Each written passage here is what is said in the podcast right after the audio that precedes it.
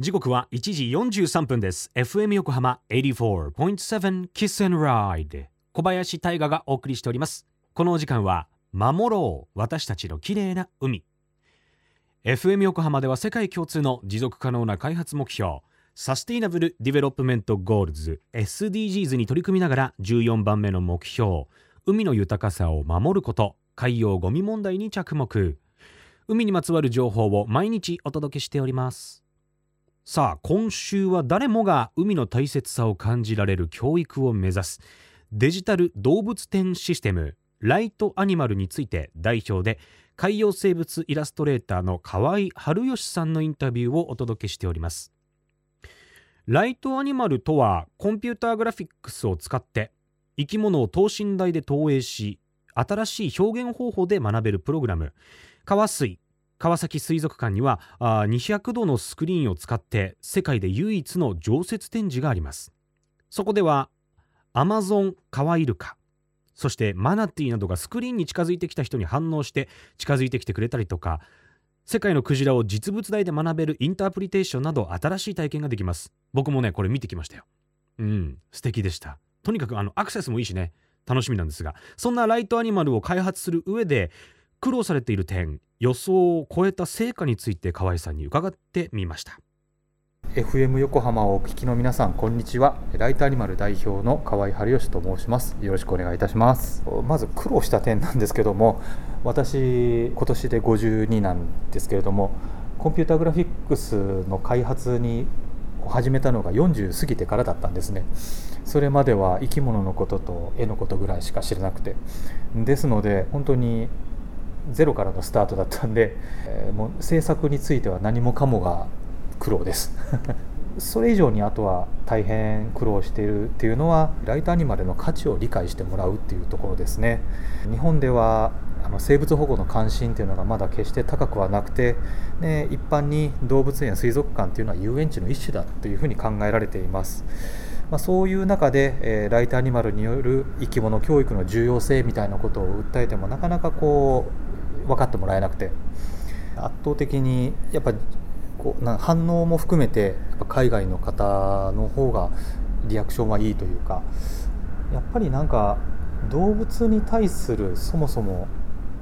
感じ方が違うんですかね。日本ではどこまで行ってもやっぱ娯楽っていうのがついて回って楽しいのかどうかみたいなことが基準になるんですけれども、まそうではなくて海外でよく評価していただくのはいかにこれが教育に貢献できるかっていうところで環境に負荷もかけない動物に迷惑もかけない。それに、えっと、本物の展示以上のいろいろなことができるというところがこれまでなかった。あの生き物展示の代わりになるな次の何かだというその可能性にとても皆さん感動してくださってでこれは世の中にぜひ広めるべきだということでこう声をかけていただいてるんですね。生き物に対してのこう真摯さっていうんですか誠実さっていうか真面目に守らないといかいけない知らないといけないという存在であるっていうところから彼らは私たち注目してくれてるのかなんです一方そういう視点がまだ日本ではとても低いのでどんだけ楽しいのという視点でしか見てもらえないのでなかなかあのお声がかからないのかなというふうに感じています。えーと、もう一つの方のあの予想を超えた成果につきましては、えー、一つは海外での反響ですね。あの海外の多くの研究者の方とかあるいは動物保護団体の方から非常に高く評価をしていただきまして2016年には IUCN 国際自然保護連合っていうんですけども、まあ、そこの国際大会に招待されて発表させてもらったりしました。でまたカナダでは2019年にあのイルカの飼育が法律で国としても禁止になったんですね。もうこれ以上はイルカを飼わないということを法律で決めたんですけどもその法律を検討する議会の中で本物に代わる、えー、展示技術として教育方法としてライトアニマルを紹介してもらいました。で、えっと、もう一つ予想を超えた成果なんですけども、えー、展示での子どもたちの反応ですね。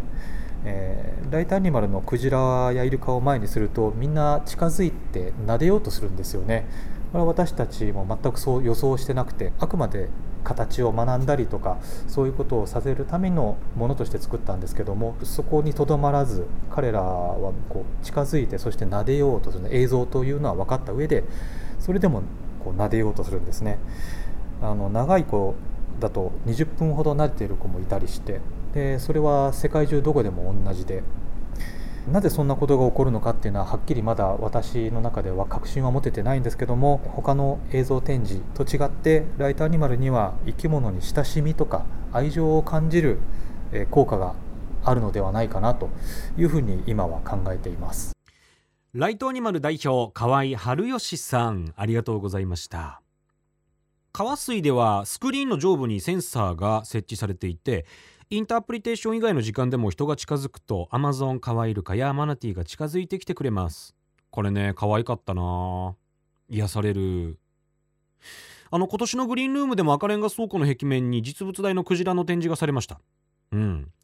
ライトアニマル、まあ、いわゆるこのアニマルっていうのはまあ動物ですよね。動物をこうライトアップするっていう意味で、まあ、CG でプロジェクションマッピングのようにこう出すっていう意味なんですけどもこれまでのこの実物展示と違って野生の生き物を捕獲して、まあ、傷つけたりとか病気にさせることなくさらには絶滅危惧種についても学ぶことができて大型の海洋生物を展示するためのこの大量の水とか電力マンパワー特別な施設大量の餌なども必要がない、まあ、そうですよね。CG ですから。でこれまでアメリカイギリスアメリカって言っちゃった。アメリカイギリスカナダ中国や香港韓国などで高い評価を受けていて展示してきましたが明日は、えー、河合さんに世界の水族館の動きについて伺っていこうと思います。ぜひ一度河合さんが手掛けるライトアニマルを川水に見に行ってみてください。本当にアクセスもいいですからすぐです。はい。詳しくは後ほど FM 横浜特設サイト海を守ろうからもリンクを貼っておきます。FM 横浜では海岸に流れ着いたゴミなどを回収し海をきれいにしていくために神奈川守ろう私たちのきれいな海実行委員会として県内の湘南ビーチ FM レディオ湘南 FM 湘南ナパサ FM 小田原のコミュニティ FM 各局その他県内のさまざまなメディア団体のご協力を得ながら活動しております。また日本財団の海と日本プロジェクトの推進パートナーでもあります。FM 横浜守ろう。私たちの綺麗な海。Change for the Blue 明日もお楽しみに。